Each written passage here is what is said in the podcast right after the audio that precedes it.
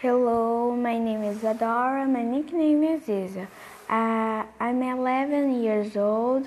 I live in Aracaju. I have black eyes and a short brown hair. I love go to the movie and I really like to play online games on my cell. My favorite my favorite food is pizza and my favorite drink is soda. I like acai too. I have a farm animal.